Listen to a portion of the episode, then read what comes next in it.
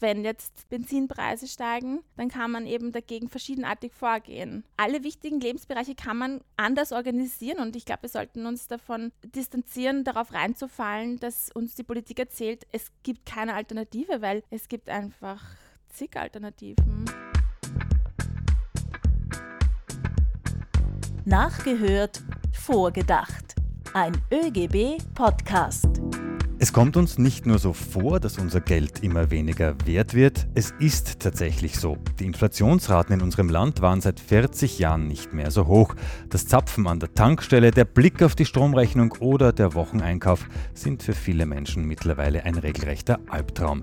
Die Preise sind explodiert und haben die Teuerung in Österreich in astronomische Höhen katapultiert. Hallo und herzlich willkommen. Mein Name ist Peter Leinfellner aus der ÖGB Kommunikation. Ja, die Menschen hoffen natürlich, dass die Preise wieder nach unten gehen. Doch diese Hoffnung dürfte enttäuscht werden. Dafür gibt es viele Gründe und die wollen wir in dieser Folge von Nachgehört vorgedacht unter die Lupe nehmen. Wir klären, was Inflation überhaupt ist und reden auch darüber, wie Gewerkschaften hier helfen können. Hallo auch von mir, ich bin Barbara Kasper, ebenfalls aus der ÖGB Kommunikation. Wie gewohnt hören wir zu Beginn ein Statement nach und denken dann vor, was das für die Arbeitnehmerinnen in unserem Land bedeutet. Wir hören jetzt ein Zitat von Finanzminister Magnus Brunner zur aktuellen Teuerungs- und Inflationsexplosion. Ja, die Lohnpreisspirale bereitet mir Sorge und deswegen ist es ja auch so wichtig, die Inflation in den Griff zu bekommen und die Kaufkraft auf der anderen Seite eben äh, zu stärken ähm, und gegen die Teuerung auch äh, entgegenzuwirken. Das ist eben die Inflationsbekämpfung auf der einen Seite, Kaufkraftunterstützung auf der anderen. Das war Finanzminister Brunner in der ORF-Pressestunde Mitte März. Diesen Sager stellen wir an den Anfang dieser Folge und wollen ihn jetzt genau beleuchten. Dafür haben wir uns zwei Expertinnen eingeladen. Hallo an Lea Steininger. Sie ist Ökonomin am Institut für internationale Wirtschaft der WU Wien und forscht derzeit zu den Themen Geldpolitik und Geldtheorie. Hallo und herzlich willkommen. Hallo, danke für die Einladung. Und ebenfalls bei uns ist Robin Perner. Er ist Ökonom in der Grundlagenabteilung der Gewerkschaft GPA. Hallo. Hallo. Frau Steininger, ich möchte mit Ihnen beginnen. Was ist Inflation und am besten vielleicht so erklären, dass es auch ein Kind versteht? Die Lehrbuchdefinition davon ist, dass Inflation bedeutet, dass es einen allgemeinen Anstieg des Preisniveaus gibt. Das heißt, dass Preise einheitlich steigen, beziehungsweise damit verknüpft Geld seine Kaufkraft verliert. Aber wenn wir uns die Realität anschauen, dann sehen wir, dass es nie so einen allgemeinen Anstieg des Preisniveaus gibt, weil natürlich Preise sich unabhängig voneinander komplett entkoppelt teilweise in unterschiedlichste Richtungen entwickeln können. Zum Beispiel wird in dieser Definition so getan, als wäre der Preis für Mieten und Antiquitäten und Rohöl, als würden sie sich einheitlich verhalten, synchron quasi. Und nicht, äh, ja, Teil, manche Dinge einfach günstiger werden mit der Zeit, andere eben teurer. Das wäre jetzt eben meine nächste Frage gewesen. Wie wird Inflation berechnet? Weil ich, ich, wir, wir hören dann immer Anfang des Monats, die Inflation steigt um X. Wie wird das berechnet? Woher kommt dieser Prozentsatz? Also das ist ein politisches Konstrukt. Das heißt, natürlich lässt sich das nicht messen, weil es gibt unzählige Preise und wir können die gar nicht alle wissen. Und dann noch dazu gibt es von der EZB zum Beispiel eine Präferenz für Gewichtungen in diesem Preisindex. Das heißt, wenn diese eine Zahl herangezogen wird, um eben das sogenannte Preisniveau zu messen, dann wird eben eine Gewichtung vollzogen, die mit einbezieht, dass zum Beispiel Mieten nur zu 8% abgebildet werden, obwohl die ja bei den meisten Leuten bei ihren Konsumausgaben einen weit höheren Anteil ausmachen. Und so kommt diese Gewichtung von Tausenden von Gütern zustande. Das heißt, das unterliegt einfach einer politischen Entscheidung, was da wie stark gewichtet ist. Das heißt, dieser Inflationsindex, der eine, der das messen soll, ist hausgemacht und man sieht auch regelmäßig innerhalb der Zentralbank Debatten darüber, ob nicht eine andere Gewichtung vorgenommen werden soll, um den Inflationsindex quasi an das von der EZB formulierte Ziel der Preisstabilität anzupassen. Aber da ist quasi so eine Art Warenkorb und da wird jedes Monat geschaut, was ist was wert und dann kommt dieser Inflationswert heraus. Habe ich das richtig verstanden? Naja, das ist halt der Versuch, dieses Preisniveau einzufangen. Aber es basiert auf der Idee, dass es ein einheitliches Preisniveau gibt und das gibt es halt nicht. Und natürlich, wenn man diese Vielfalt der Preisentwicklungen mit einbezieht, dann wäre man geneigt, fiskalpolitisch, das heißt über Ausgaben- und Steuerpolitik, gezielt zu intervenieren und nicht eben mit dem Hammer draufzuhauen und einfach die Zinsen anzuhöhen auf geldpolitischer Seite beziehungsweise Staatsausgaben zu reduzieren. Was sind jetzt Ursache bzw. Auslöser von Inflation? Ich glaube, man kann bedeutungsvoll darüber sprechen, wenn es Preissteigerungen in einzelnen Segmenten gibt, in einzelnen Sektoren. Aber ich, ich versuche normalerweise nicht von der Inflation unter Anführungszeichen zu reden, weil vor allem auch wir in den letzten Jahrzehnten gesehen haben, dass die Preise für Mieten extrem angestiegen sind, aber der Inflationsindex hat sich keinen Millimeter bewegt und das heißt, das ist eine politische Entscheidung eben. Und jetzt ist es so, dass es typischerweise eben auch unterschiedliche Gründe gibt für Preissteigerungen. Zum Beispiel jetzt gerade sehen wir, dass die Preise für äh, nicht nur für Rohöl, sondern vor allem auch für Spritpreise sehr stark gestiegen sind. Und der Grund dafür zeichnet sich ab, ist der, dass es eine Marktmacht gibt in diesem Bereich, dass da sehr wenige Mineralölkonzerne ihre Profitspannen erhöht haben und deswegen steigen die Preise für Endverbraucherinnen. Und dann wiederum gibt es äh, Güter, die auf internationalen Märkten gehandelt werden, wie zum Beispiel für Elektrogeräte, und deren Preise sinken tendenziell. Ein anderer Grund kann auch sein, dass es zu Lieferkettenengpässen kommt.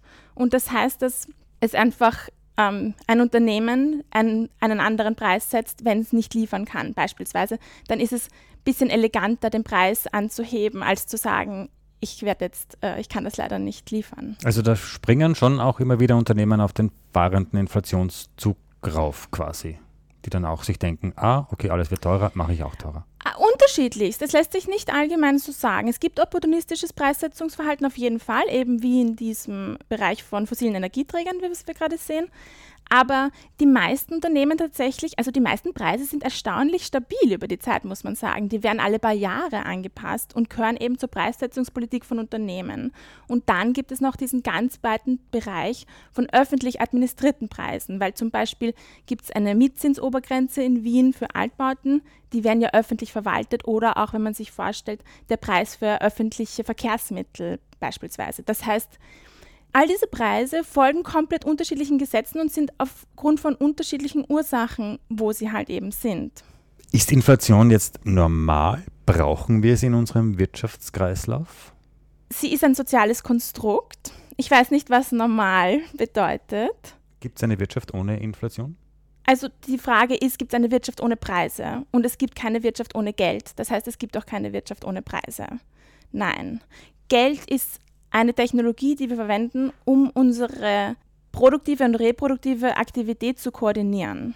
Und in so komplexen Gesellschaften gibt es nicht die Möglichkeit, kein Geld zu haben und das heißt, es gibt immer auch Preise. Die Frage ist eher, was hat überhaupt einen Preis? Weil natürlich könnte man Grundbedürfnisse auch einfach gratis zur Verfügung stellen für alle. Oder auch, wer setzt Preise? Das sind die interessanten Fragen.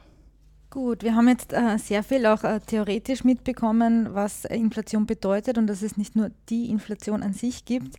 Fakt ist, die Preise werden teurer und äh, die Menschen sind davon betroffen. Robin, ähm, wie bekommst du das mit? Was bedeutet Inflation im Alltag? Als Gewerkschafter bist du ja auch nah dran an den, an den Menschen.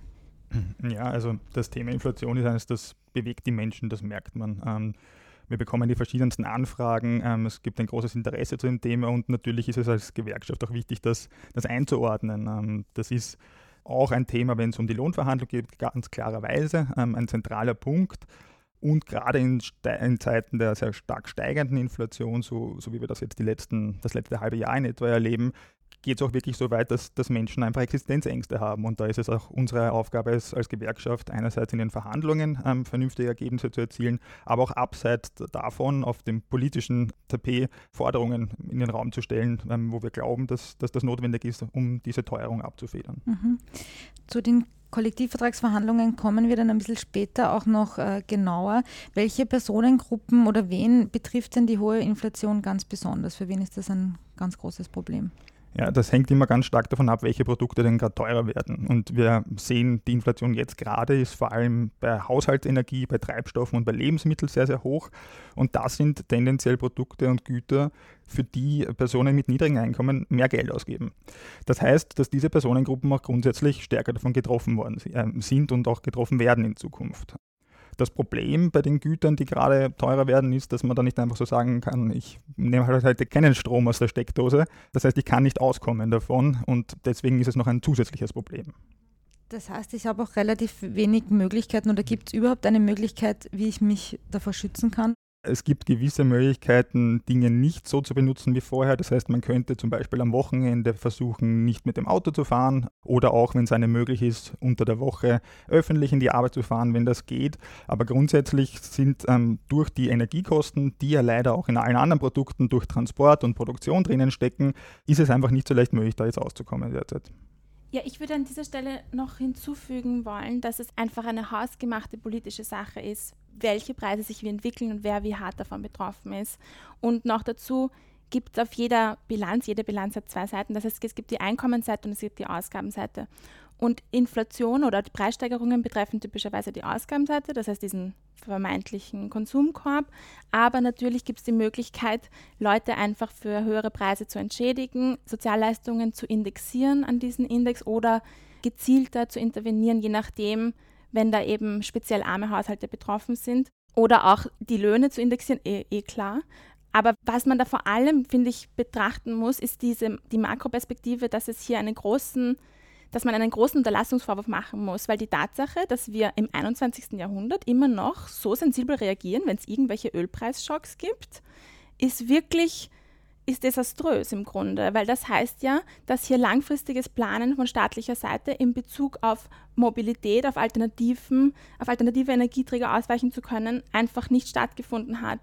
Und das sind alles keine Automatismen oder Selbstverständlichkeiten, sondern da gibt es zig Dinge, die man tun kann. Und das heißt auch, dass die Preissteigerungen, die wir sehen, die sind einfach politisch designt und so entworfen. Man kann auch sagen, es gibt Preisobergrenzen etc. Es gibt so viele Instrumente, die man heranziehen kann. Das muss nicht so ausschauen, wie es jetzt ausschaut. Das würde mich auch zu meiner nächsten Frage bringen. Ab wann wird Inflation gefährlich? Es gibt den Sonderfall Hyperinflation, auf den Sie da, glaube ich, anspielen. Und das ist in der Eurozone sehr, sehr, sehr unwahrscheinlich, weil Hyperinflation geht immer ein großes Systemversagen voraus. Das heißt, dass die Gesellschaft das Vertrauen in die Währung verliert und das nicht mehr als Zahlungsmittel akzeptiert, eine eigene Währung quasi einführt, beziehungsweise auf eine, auf eine andere Währung ausweicht, wie zum Beispiel den US-Dollar. Aber der Euro ist die zweitwichtigste Währung der Welt. Und es ist sehr, sehr unwahrscheinlich, dass jemand das nicht als Zahlungsmittel mehr akzeptieren würde, beziehungsweise würde dem eben irgendwo ein großer Systemkollaps vorausgehen oder ein Bürgerkrieg oder etc. Das heißt, davon braucht man, glaube ich, nicht äh, sich zu fürchten. Okay, also brauchen wir uns jetzt noch keine Sorgen zu machen. Frau Steininger, weil Sie auch vorhin schon angesprochen haben, ich habe es immer wieder gelesen in der letzten Zeit, dass die Politik sagt, wir können nicht bei jeder Krise entgegensteuern. Ich sehe da jetzt, beziehungsweise ich, ich bilde mir ein, herausgehört zu haben, doch, das sollte eigentlich schon so sein. Ich habe gerade ein ein Antwortschreiben an den Herrn Magnus Brunner im Standard verfasst als Gastkommentar, weil er eben sagt, ja, ja, manche Dinge sind die Leute einfach selber zuständig und das ist halt Blödsinn, weil natürlich der Staat nicht nicht intervenieren kann. Also zu sagen, ich tue nichts, ist genauso eine Entscheidung wie zu sagen, ich tue was von staatlicher Seite. Der hat eine Macht, die kein Haushalt und kein Unternehmen hat. Und zu sagen, dass Leute ärmer werden oder Arbeitslosigkeit so hoch ist oder Armut existiert, ist einfach eine politische Entscheidung, für die es Alternativen gibt. Das ist eine komische Diskursverschiebung, die nicht anerkennt, was für eine Verantwortung man hat, wenn man in der Regierung sitzt. Das heißt, da macht man sich auch zu leicht, wenn man sagt, geht nicht, kann man nicht. Ich würde sagen, das stimmt einfach nicht. Warum soll das nicht gehen? Natürlich geht das. Wie überall gibt es ähm, auf jeder Seite Gewinner und Verliererinnen wir haben schon gehört, vor allem Personen, die nicht über ein großes Einkommen verfügen, ähm, verlieren eher bei einer hohen Inflation. Aber es gibt mit Sicherheit auch Gewinner. Robin, was sagst du da dazu? Ja, ähm, das, die gibt es immer ähm, in solchen Fällen. Wo man auf jeden Fall von Gewinnern sprechen kann, sind die Energieversorgungsunternehmen, die gerade sehr, sehr ähm, hohe Preise für ihren Strom, den sie produzieren oder ähm, vermitteln, einholen können.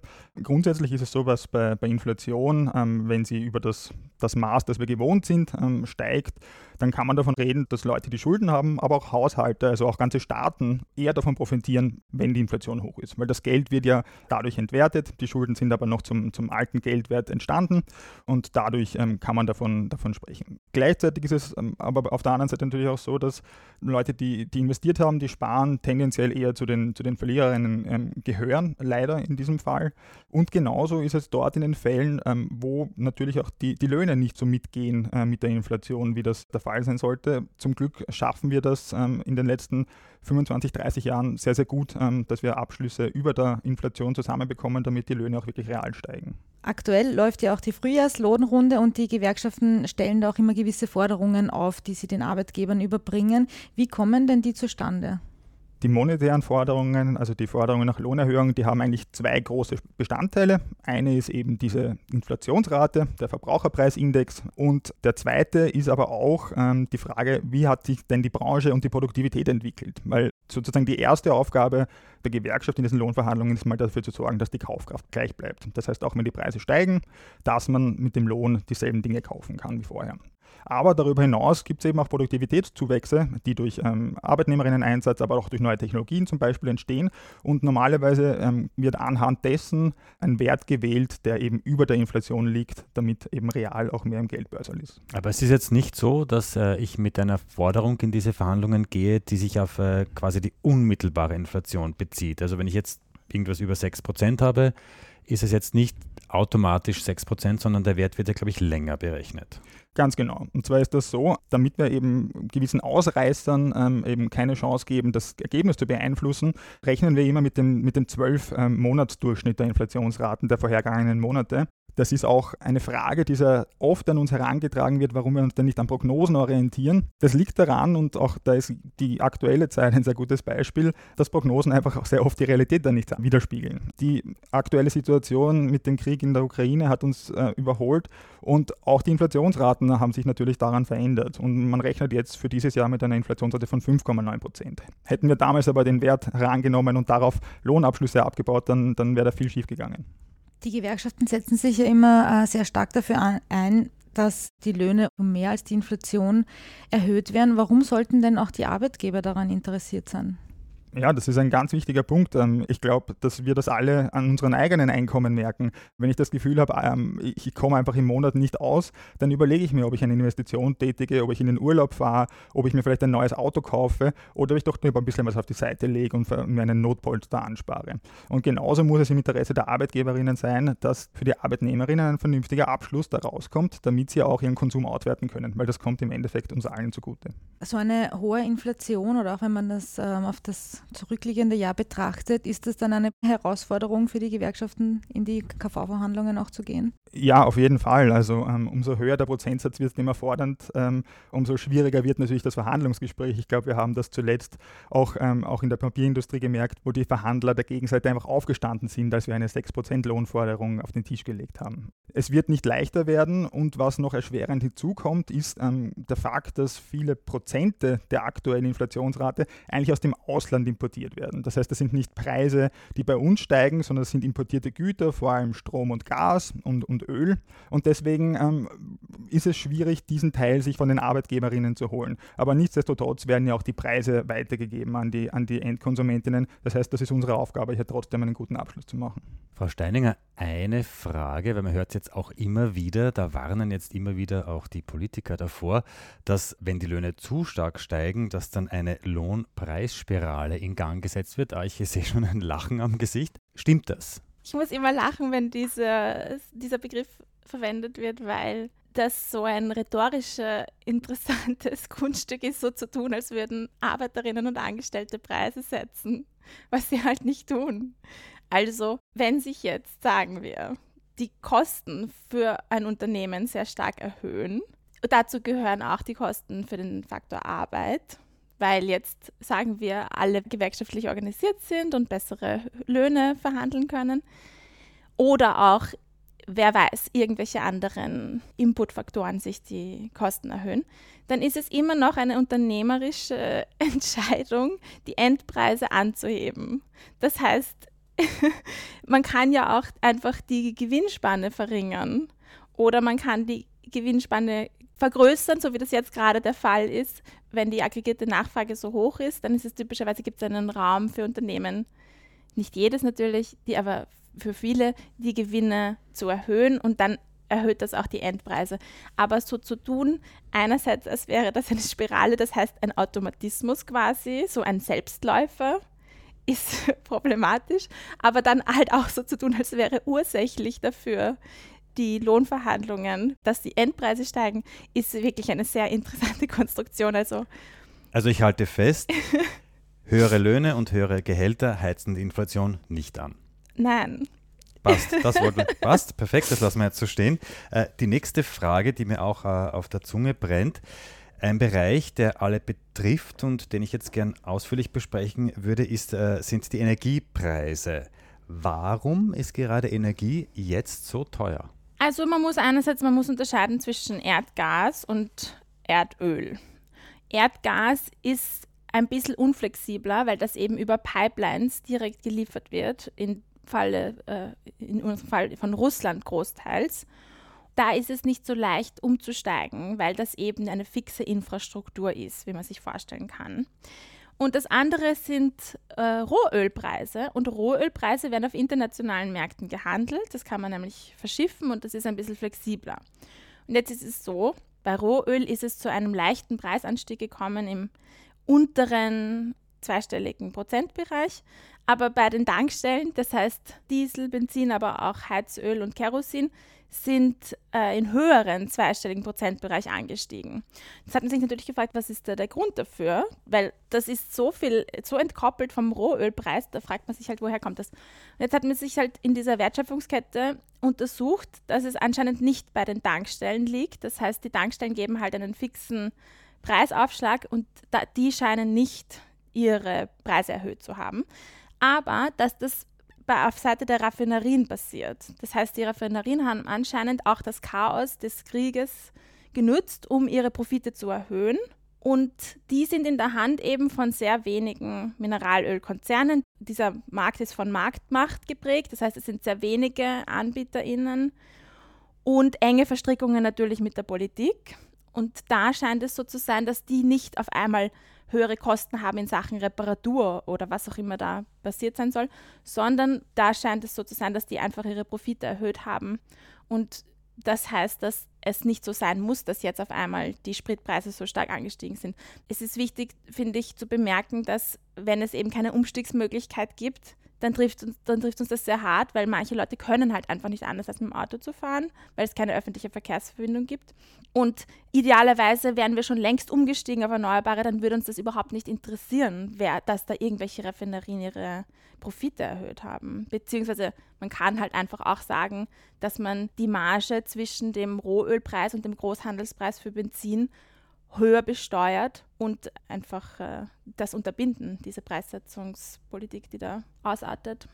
Jetzt sind ja nicht nur Privatpersonen äh, von den hohen Energiepreisen betroffen, sondern auch äh, Firmen müssen natürlich höhere Energiepreise bezahlen. Wenn jetzt diese Energiepreise da weiter davon galoppieren, kann das dann auch Arbeitsplätze kosten, Robin? Wie wirkt sich das auf die Unternehmen auch aus?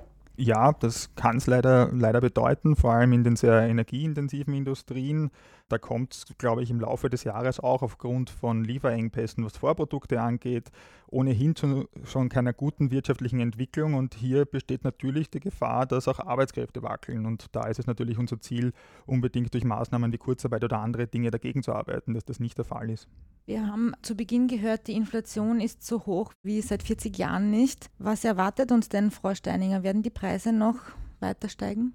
Wenn Sie naja. in die Glaskugel schauen können. Wir würden das jetzt gerne wissen, bitte. Also, man muss das halt differenzierter betrachten. In welchem Bereich? Es gibt keinen Automatismus eben. Zum Beispiel, das Mieten steigen muss ja nicht so sein. Man kann mehr Gemeindebauten errichten, man kann Mietzinsregulierungen verschärfen, man kann Leerstand unterbinden etc. Es ist nicht so, dass Mieten immer steigen müssen, ganz im Gegenteil.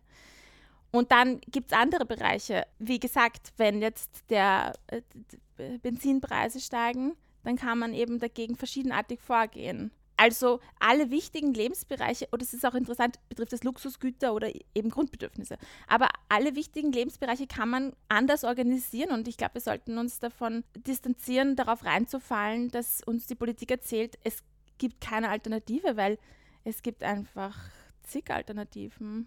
Das hängt davon ab, was für ökonomische Maßnahmen sonst noch getroffen werden. Ja. ja. Also ich, ich höre da heraus, ähm, ich wollte jetzt eigentlich fragen, ob die Politik Ihrer Meinung nach hier ausreichend reagiert. Ich glaube, die Antwort ist eher in Richtung Nein. Naja, ich würde nicht sagen, dass sie nicht ausreichend reagiert. Sie reagiert im Sinne der wenigen. Sie reagiert nämlich sehr stark. Sie macht halt gezielte Politik für, ich weiß nicht, für Überreiche oder für Konzerne. Also ich bin nicht einverstanden mit der Art und Weise, wie sie reagiert. Robin, reagiert die Politik ausreichend? Davon würde ich äh, nicht ausgehen. Ich glaube, es gibt eine Reihe von Dingen, die man noch zusätzlich machen könnte. Wir als Sozialpartner haben da auch einige Dinge vorgelegt. Es ist eindeutig so, dass es Härtefälle gibt von, von Personen, die auf einmal doppelt so viel für ihren Strom oder dreifach so viel für ihren Strom zahlen wie zuvor. Und die werden mit den Einmalzahlungen und den Maßnahmen, die es bisher gibt, sicher nicht ausreichend entlastet. Ganz konkret, ein, zwei Punkte, was die Politik machen könnte oder sollte jetzt? Also ganz wichtig ist, einen Ausstieg aus den nicht erneuerbaren Energieträgern zu forcieren. Das hätte so viele positive Nebeneffekte. Mir fällt kein einziger negativer ein, tatsächlich. Andererseits, glaube ich, macht es auch Sinn, den Sozialstaat auszubauen. Das heißt, der Sozialstaat dient als ein Sicherheitsnetz für unsere gesellschaftliche Resilienz in Bezug auf Unsicherheit, was die Zukunft betrifft. Und da zu sagen, es gibt einfach dieses Auffangbecken für alle möglichen, die unverschuldet natürlich in Rückschläge erleiden. Das würde so viel Sinn machen in Bezug auf Krisenbekämpfung von derzeitigen und zukünftigen Krisen. Und es gibt wirklich keine Nachteile. Robin, nochmal kurz zurück. Du hast schon erwähnt, äh, die Sozialpartner setzen sich da auch ein, ähm, um eben gegen die Teuerung etwas zu tun. Jetzt gibt es auch eine Expertengruppe, die eingesetzt wurde, um die Inflationsentwicklung und deren Auswirkungen eben auf die Preise zu beobachten. Was bringt die deiner Meinung nach oder aus gewerkschaftlicher Sicht und was sind da die Erwartungen? Das Ziel hinter unserer Forderung als, als ÖGB und Sozialpartner war, dass wir eigentlich viel zu wenig darüber wissen, welche Preise wo, wann steigen und wer davon besonders betroffen ist. Wir haben heute schon darüber gesprochen, es gibt diesen einen Index, der eben den Durchschnittsösterreicher in irgendeiner Art und Weise ähm, abbilden soll, aber das ist einfach nicht repräsentativ. Es gibt Härtefälle, es gibt Personengruppen, die viel, viel stärker betroffen sind, von denen wir vielleicht nicht mal wissen. Und das Ziel aus unserer Sicht in dieser Expertengruppe muss es sein, diese Dinge ans Tageslicht zu bringen und dann darauf basierend vernünftige Maßnahmen zu setzen. Meine abschließende Frage, da würde ich euch beide jetzt bitten, wieder ein bisschen die Glaskugel hervorzuholen. Frau Steininger, ich beginne bei Ihnen. Wie lange bleibt die Inflation noch so hoch? Stehen wir jetzt vor einer längeren Periode stärkerer Preissteigerungen? Also das hängt ausschließlich davon ab, welche Begleitmaßnahmen getroffen werden, wie politisch reagiert wird. Es gibt eben nicht Fälle, dass das auf jeden Fall so eintreten muss. Ja. Robin, was sagst du? Ich glaube nicht, dass damit auszugehen ist, dass die Energiepreise noch deutlich mehr steigen werden, als sie das bisher getan haben. Ich gehe nicht davon aus, dass es noch viel, viel stärker steigen wird, aber ich gehe davon aus, dass die Betroffenheit da bleibt und dass man deswegen was dagegen tun wird müssen. Das lassen wir jetzt als Schlusswort so stehen. Das Leben wird immer teurer und das wird offenbar leider noch eine Zeit lang so bleiben. Die Teuerung ist gerade erst dabei, in den Geldbörsen der Menschen Wirkung zu zeigen. Klar ist aber auch, dass sich die Gewerkschaften unermüdlich dafür einsetzen werden, dass es hier einen gerechten Ausgleich gibt. Bevor wir euch beide jetzt gehen lassen, spielen wir auch mit euch unser Podcast-Quiz. Überraschte Augen, aber es wird halb so schlimm. Also es ist eine, eine Quizfrage, eine Schätzfrage. Danke an dieser Stelle an Malise Mendel aus dem ÖGB-Archiv für die folgende Quizfrage. Während der Ersten Republik gab es eine Hyperinflation. Um wie viel stiegen denn die Preise zwischen August 1921 und August 1922? Ah ja, ich habe mir vor kurzem die Statistik angeschaut und dieser Graph war bei 100% beschränkt. Das heißt, ich, ich nehme an, es war weit über 100%. Wahrscheinlich eher im 1000%-Bereich. Aber es ist auf jeden Fall, dieser Graph war beschnitten. Also ich, mhm. ja. Ich sage über 100 Prozent, wenn das eine Antwort ist, die Ja, möglich ja. ist. Das ist eine Antwort. Robin? Also, also ich habe mir die Statistik nicht angesehen. Das heißt, ich kann nur schlecht abschneiden, aber ich würde jetzt einfach mal raten und sage, es waren 250 Prozent. Also es waren auf jeden Fall über 100 Prozent und zwar stiegen die Preise um 124 Prozent. Also es waren nicht Oh. ganz 250, aber trotzdem eine sehr hohe Zahl. Und am Ende der Inflationsperiode waren die Preise gegenüber der Vorkriegszeit um mehr als das 14.000-fache gestiegen. Ich würde gerne an dieser Stelle noch hinzufügen, Mhm. das ist ja so ein im kollektiven Gedächt Wirtschaftsgedächtnis äh, unserer Gesellschaft, wird typischerweise diese Zeit der Hyperinflation in der Weimarer Republik mit ähm, Massenarbeitslosigkeit und Armut assoziiert. Aber man muss dazu sagen, dass das zehn Jahre nach dieser Hyperinflationsphase so war. Und tatsächlich war die Zeit, das war der, die frühen 30er, war geprägt von Deflation und nicht von Inflation. Und es wird oft vermischt. Das heißt, Hyperinflation hat nichts dazu tun gehabt mit der Armut in den 30ern. Ja, vielen Dank an dieser Stelle auch für diese zusätzliche Info und damit verabschieden wir uns von unseren zwei Gästen. Danke fürs Dabeisein, Lea Steininger Gerne, danke vielmals. und danke auch an dich, Robin Perner. Gerne, danke für die Einladung. Das war Nachgehört Vorgedacht, ein ÖGB-Podcast. Über welche Apps oder Internetseiten ihr uns auch hört, bitte auf Abonnieren oder Folgen klicken. Den ÖGB, den findet ihr selbstverständlich auch auf Facebook, Instagram und Twitter. Auch diese Links, die gibt es unten in den Shownotes. Wenn du noch kein Gewerkschaftsmitglied bist, dann kannst du das online rasch und bequem erledigen. Alle Infos auf oegb.at. Wir verabschieden uns bis zur nächsten Folge, wenn wieder nachgehört. Und mit unseren Gästen vorgedacht wird.